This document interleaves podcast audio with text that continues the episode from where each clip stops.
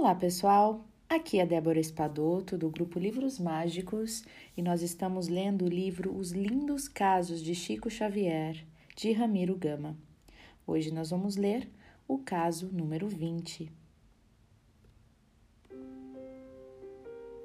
A visita de Casimiro.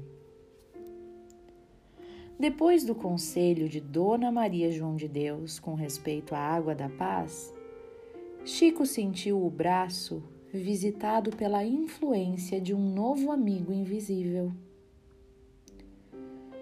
Tomou o lápis e o visitante escreveu para ele, em caracteres bem traçados e firmes.